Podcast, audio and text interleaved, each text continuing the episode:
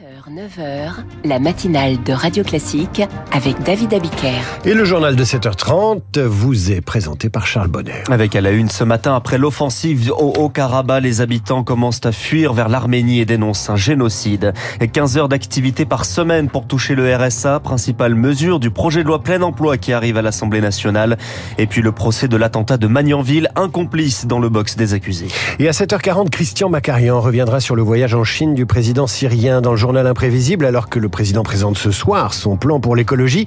Marc Bourreau ressuscitera un des tout premiers politiques à parler d'écologie, René Dumont. Enfin, David Barou à 8h10, le ton monte entre Bercy et les assureurs qui voudraient bien augmenter leurs tarifs. À la une, l'Arménie s'attend à accueillir des milliers de réfugiés. Il fuit le Haut-Karabakh après l'offensive menée par l'Azerbaïdjan pour en reprendre le contrôle. Un premier convoi d'aide humanitaire est arrivé sur place ce samedi. Les axes étaient coupés depuis plusieurs mois. Eric Naz Gaboulian est originaire du Haut-Karabakh. La fuite après la dernière guerre, c'était en 2020. Professeur d'histoire, désormais réfugiée à Marseille, elle a pu rencontrer le pape pour l'alerter sur ce qu'elle nomme un génocide. J'ai donné au pape une lettre, je lui ai décrit ce qui arrive. En ce moment, au XXIe siècle, un génocide a lieu sous nos yeux. Ma sœur, ma belle-mère et mon beau-fils sont là-bas. Ils ont fui quand les bombardements ont commencé. Depuis dix mois, les gens meurent de faim. Ce sont ces gens-là qu'ils ont bombardés. Ils ont tué beaucoup de gens. Aujourd'hui, j'ai appris que des enfants de ma ville à qui je donnais des cours avaient été tués. Au XXe siècle, pendant la Première Guerre mondiale, il y a eu le génocide arménien et aujourd'hui, le monde civilisé regarde des gens se faire tuer et personne ne fait rien. Un témoignage très fort au micro de Lauriane Tout-le-Monde, l'Arménie soutenue par la France mais aussi par euh, la Russie qui assure l'opération de maintien de la paix. Le Premier ministre arménien a lancé hier un, un reproche implicite à la Russie en qualifiant le système de sécurité d'inefficace. Emmanuel Macron ne promet pas de révolution. Interview présidentielle sur TF1 et France 2 après les visites du roi et du pape en plein mondial de rugby. Inflation, immigration, écologie, internationale, victoire fort. Le président est attendu sur tous les fronts mais maintient sa trajectoire. Alors que l'inflation ronge toujours le pouvoir d'achat des Français, le président promet un coup de pression sur les industriels de l'agroalimentaire. Eux, on veut les remettre autour de la table parce que parfois, ils ont augmenté les prix en prenant le haut de la courbe de la matière première qui remontait il y a quelques mois. Pas de blocage de prix, mais l'espoir d'un accord sur la modération des marges. Autre source de dépenses pour les ménages, les carburants.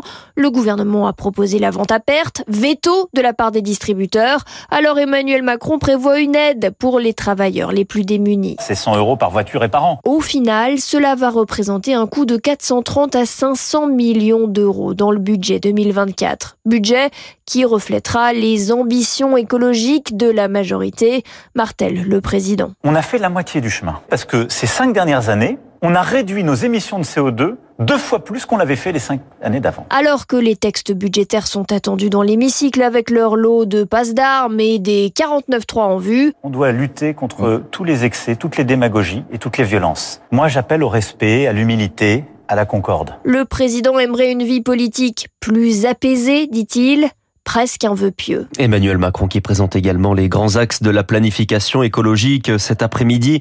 Il évoquait hier soir l'interdiction du charbon dans la production d'électricité d'ici 2027. C'est une ambition du président, le plein emploi.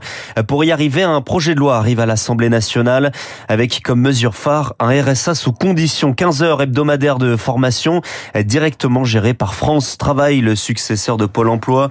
Dispositif expérimenté depuis le mois d'avril à Péronne dans la Somme. C'est le reportage sur place de Charles Ducrot. Il l'assure, Philippe n'a raté aucun rendez-vous. Présence obligatoire une fois par semaine. Il a été parmi les premiers à bénéficier du RSA sous condition. Il faut quand même quelqu'un qui soit derrière nous, pour nous suivre, pour nous donner le panache en fait de continuer. Pour moi, il le fallait. C'est vraiment la confiance en soi qui nous apporte au fur et à mesure. Ça pousse en fait les gens à travailler sur eux-mêmes. CAP couture en poche, il a pu découvrir ses compétences pour l'accueil client dans une association pour l'insertion et obtenir un accompagnement social plus poussé. Marise Maronnet, sa conseillère Pôle emploi. Par exemple, là, on était parti sur euh, le permis. Donc, on travaille avec le conseil départemental. Ça nous donne après, derrière, la possibilité de pouvoir voir un projet euh, bien ficelé, on va dire, les freins levés. Des résultats encourageants, estime Jean-François Réclinck, directeur de l'agence Pôle emploi à Péronne. Mais une difficulté demeure. La moitié des nouveaux allocataires manquent encore à l'appel. Sur le plan national, on observe voilà, ces difficultés de présentéisme et donc on est en train de lancer actuellement une étude pour savoir pourquoi les gens viennent pas, est-ce qu'il y a des typologies de public un peu plus exposées. L'idée c'est de pouvoir justement les convaincre de venir. Pôle emploi espère pouvoir accompagner 1500 bénéficiaires à Péronne. La généralisation du RSA sous condition en France n'est pas prévue avant 2027. Une élection qui maintient l'équilibre au Sénat. La plupart des sortants sont reconduits.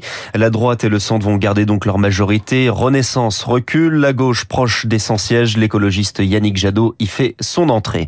Gabriel Attal se rend au rectorat de Versailles aujourd'hui. Rectorat d'où sont partis deux courriers rendus publics. Deux courriers de menaces de poursuite à des parents qui pour les uns se plaignaient du harcèlement de leur fils et les autres dénonçaient les attouchements d'un animateur périscolaire. Laurent Zamkowski est porte-parole de la Fédération des parents d'élèves de l'enseignement public. Il faut faire absolument évoluer les mentalités. On ne peut pas continuer à sous-estimer des questions de harcèlement.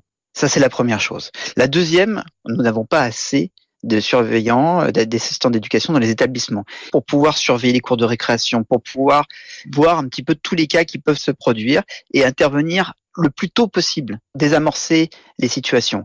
Et enfin, il faut euh, humaniser cette administration cette administration ne n'agisse pas comme des robots. Plus de personnel, mais pas seulement. Il faut aussi que les gens soient formés et sensibilisés une propos recueilli par Victorien Villot, mais dans la matinée, Gabriel Attal doit rencontrer les syndicats de l'éducation nationale. Le procès de l'attentat de Magnanville s'ouvre aujourd'hui. Le meurtre de deux policiers, Jean-Baptiste Salvin et Jessica Schneider, c'était en 2016, à leur domicile, devant les yeux de leur fils de 3 ans. L'auteur, Larossi Abala, est mort dans l'intervention du raid. C'est donc Mohamed Abrouz, celui que la justice soupçonne d'être son complice qui sera dans le box aujourd'hui. Maître Thibault de Montbrial défend la famille de Jessica Schneider.